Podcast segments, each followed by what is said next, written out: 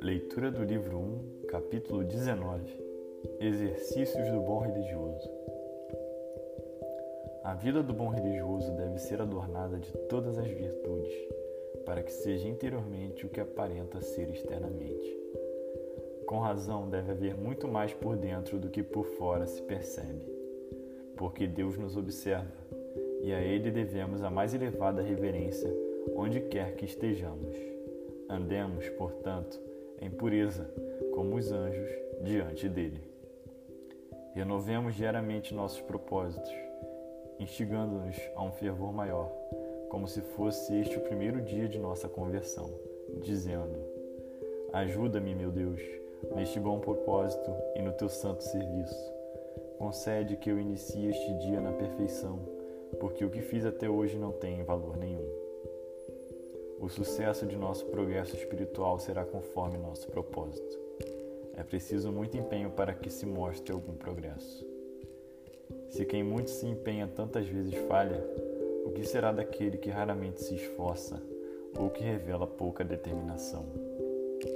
Pode acontecer que, por vários motivos, abandonemos nosso propósito. Todavia, a mais leve omissão dos exercícios espirituais raramente se dá sem que se cause algum prejuízo à nossa alma.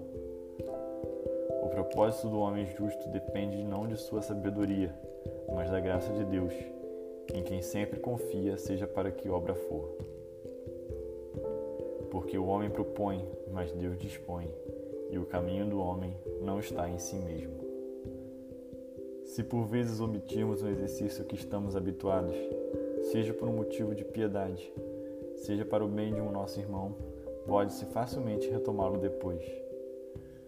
Mas, se por cansaço ou mesmo negligência não fazemos o que deveríamos fazer, ofendemos tremendamente Deus e prejudicamos a nós mesmos. Mesmo quando fazemos o melhor, ainda assim é fácil demais falhar em muitas coisas. De qualquer modo, devemos sempre ter um curso fixo sobretudo para evitar as falhas que tanto nos atrapalham. Examinemos com diligência e coloquemos em ordem o homem exterior e interior, porque ambos são importantes para o progresso de nossa santidade. Se não for possível lembrar-se o tempo todo de fazê-lo, tente ao menos uma vez por dia, de manhã ou à noite. Pela manhã, defina seu bom propósito. À noite, analise o que você fez como se comportou em palavras, atos e pensamentos, porque é possível que nessas coisas você tenha ofendido tanto a Deus quanto a seu próximo. Esteja preparado para as investidas malignas do diabo, refreie seu apetite desordenado e assim você estará mais bem preparado para subjugar os desejos incontroláveis da carne. Nunca fique completamente ocioso. De preferência, procure ler ou escrever alguma coisa, ou então ore, medite, ou procure fazer algo para o bem comum. Com relação aos exercícios físicos, pratique-os com discrição, porque nem todos devem praticá-los do mesmo modo. Os exercícios particulares não devem ser praticados em público, uma vez que se prestam melhor no âmbito privado do lar.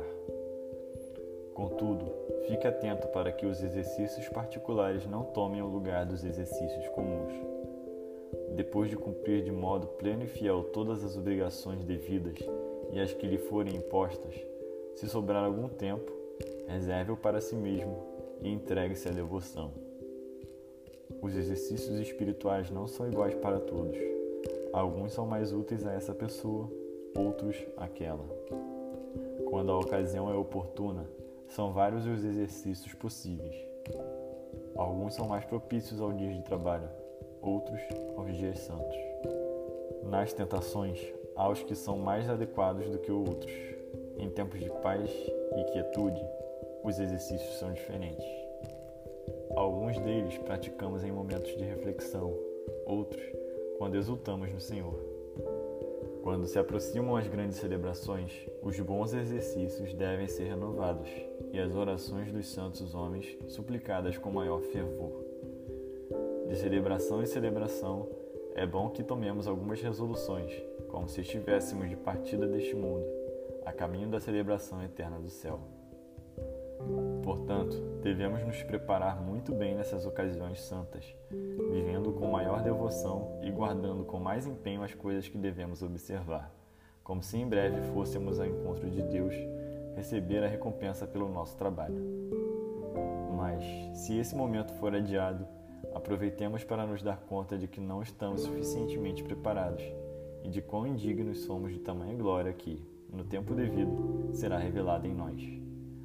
Esforcemo-nos assim para estar bem preparados para o momento da partida. Feliz o servo, diz o evangelista Lucas, a quem o seu Senhor encontrar fazendo assim quando voltar. Garanto-lhes que ele o encarregará de todos os seus bens.